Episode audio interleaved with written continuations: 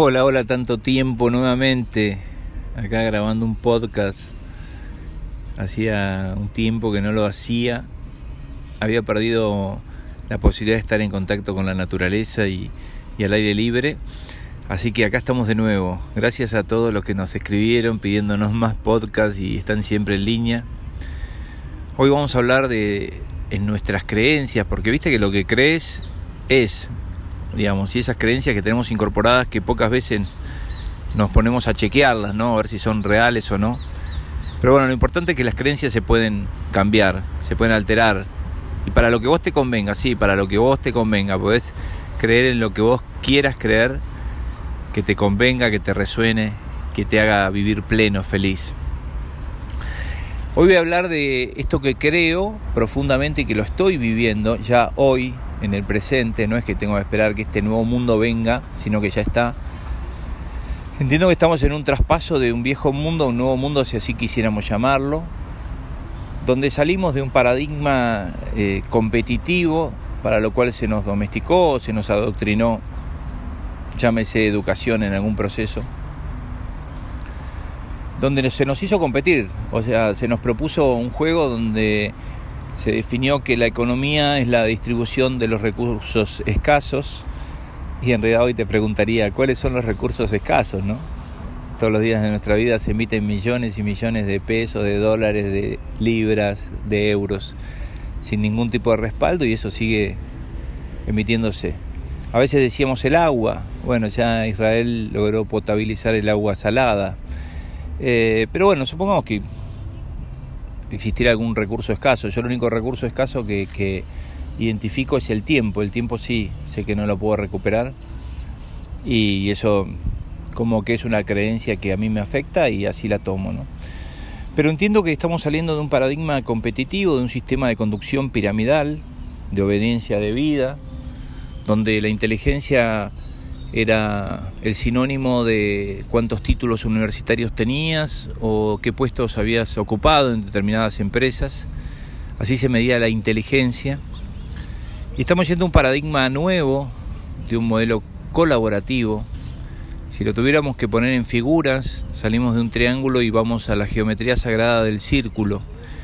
Ese círculo que integramos tantas veces cuando armamos un equipo, en mi caso de, rugby o de lo que sea, ¿no? donde nos abrazamos y formamos un círculo. En ese círculo las particularidades que hay es que todos nos podemos mirar a los ojos, todos nos escuchamos, no hay un adelante, no hay atrás, no hay uno más importante que el otro, y cualquiera que falte ya no es un círculo. Además tiene particularidades muy profundas eh, desde lo espiritual y también desde lo energético. La energía fluye de manera circular y fluye en tres niveles, a la altura de los tobillos, sobre la altura del plexo solar y por encima de nuestra cabeza. Pero bueno, eso es parte de otro capítulo. Otra cosa que vas a poder ver identificar rápidamente es la geometría sagrada del anillo, eh, el círculo, ¿no? Que los seres humanos lo utilizamos al anillo para representar compromiso, alianza, símbolo de la nueva alianza, así dice creo que la religión. Recuerdo que no soy religioso, a todos. ¿Y qué significa esto de salir de un mundo competitivo a un mundo colaborativo? Significa entender primero que ya sos, en donde estés, ya sos, y que estás dotado de los dones necesarios para poder aportar algo a este gran equipo, a esta humanidad que todos integramos. En este sistema competitivo del viejo mundo, eh, bueno, se nos pone en un proceso de... Un solo ejemplo te voy a hacer en ese eh, adoctrinamiento prusiano que la mayoría de nosotros eh, recibimos, llamado educación. Se nos hacía jugar, primero que, que, si vos estabas en clase y te reías por algún motivo, por lo menos a mí me decían, Según, ¿qué se ríe? ¿Quiere que lo mande de dirección? Claro, acá no venís a divertirte, acá venís a pasarla mal, porque te tengo que acostumbrar que después, cuando termines este adoctrinamiento, te voy a mandar a la guerra y no puedes cuestionar nada, o a una fábrica donde tampoco puedes cuestionar nada. Como verán acá estoy en el medio de, la ciudad, en una plaza muy linda, este, con los pies en la tierra, pero también con los autos y los ruidos que pasan de, de la urbe. Bueno, para no desviarme, o sea, básicamente se nos adoctrinó para no divertirnos, por eso mucha gente odia los lunes. Vos no odias los lunes, el lunes tiene los mismos, las mismas horas que el martes, miércoles, sale el sol, tiene las mismas condiciones. Vos lo que odias es lo que haces los lunes, ¿no?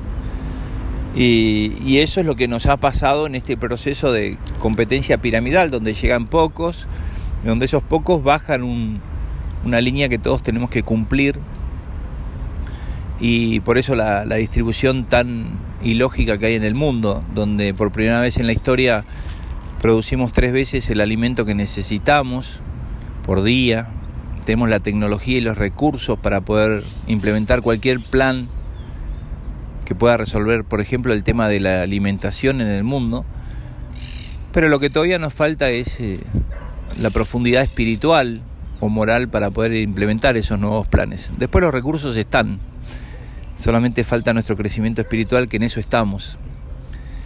En esa, y esta es la última referencia que hago de ese sistema competitivo, piramidal, todos de chicos habremos jugado el juego de las sillas musicales, que si no lo jugó alguno es se ponen sillas en, ronda y se pone una música donde tenés que empezar a bailar. Cuando se para la música tenés que sentarte en alguna de esas sillas, claro. Cada vez que se para la música falta una silla.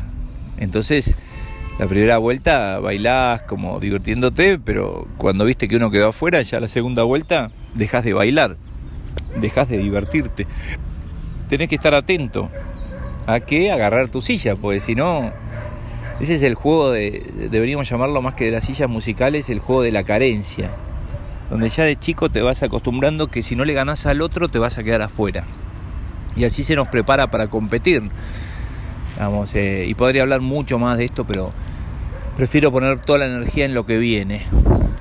¿Qué es lo que viene? ¿Qué es lo que yo ya hoy estoy viviendo? Un sistema colaborativo, donde todos aportamos nuestro don en pos de que nos vaya mejor a todos como sociedad, como humanidad, donde cada uno de nosotros tenemos que desarrollar nuestras capacidades de resolver temas. Se puede llamar también marca personal, que está muy de moda ahora. Digamos lo que para el siglo XX fue el título universitario, para el siglo XXI es la marca personal. ¿Y qué es la marca personal? Es poder resolver algún tema. Cuando vos resolviste algún tema o tenés la solución a algo y lo podés compartir. De ahí que alguien dice, che, tengo mi empresa que se pelean todos contra todos, ¿a quién puedo llamar? Y llamarlo a Bautista Segon, perdón, humildemente lo digo, ¿no? Porque nosotros transformamos grupos en equipos. ¿Por qué? Pues ya resolvimos esa situación y en muchos casos entonces nadie me pregunta qué títulos tengo, qué estudié o qué hice. Simplemente sabe que si nosotros intervenimos en el proceso de la empresa de transformar un grupo en un equipo, bueno, todo empieza a fluir. Eh, y así puede ser cualquier ejemplo, ¿no? Ay, la verdad que tengo ganas de comer algo rico, dulce, sano, orgánico. Es donde parece, ah, llamarla María Teresa, que tiene unos dulces caseros que son Tremendo, las mismas frutas que cultivo ahí.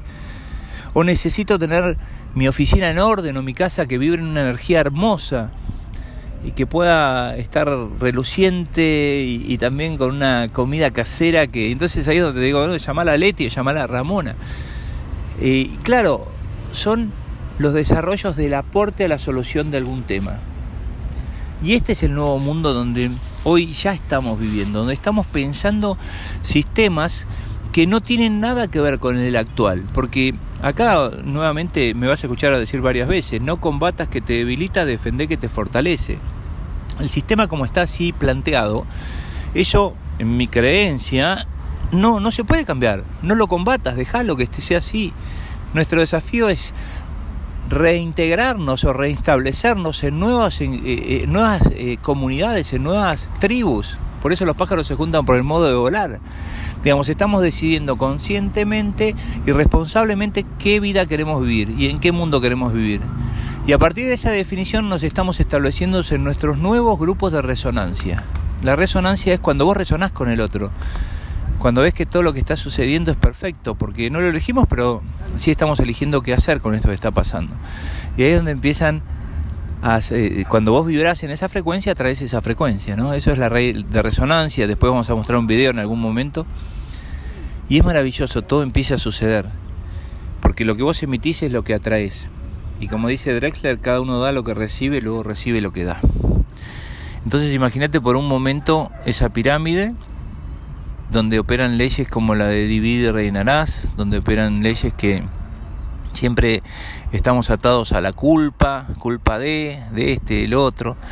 Bueno, a ver, si estás bien, estás feliz y estás cumpliendo con tu propósito y cada día que vivís cuenta, brillás, iluminás, seguí así, no hagas ningún cambio. Si te estás pasando mal, tendrías que hacer algunas observaciones de qué es lo que te está pasando, a quién le estás dando poder, ¿no? Eh, porque como dijo Edison, no pretendamos que las cosas cambien si siempre hacemos lo mismo. Yo jamás te diría qué es lo que tenés que hacer, simplemente comparto que desde que vivo en mi metro cuadrado, en este mundo colaborativo, y tengo la percepción de saber quiénes ya estamos acá y se empiezan a acercar por frecuencias vibracionales, emocionales y de actitud, te digo que estamos en el mejor momento de la humanidad. Bendigo este momento, primero porque es el único que existe, pero bendigo estar encarnado en este proceso de la humanidad, donde estamos restableciendo nuevas reglas de juego, donde estamos construyendo sistemas dentro del sistema, para poder básicamente ser libres y felices y entendiendo que cada uno de nosotros es importantísimo en lo que haga, en el don que tenga.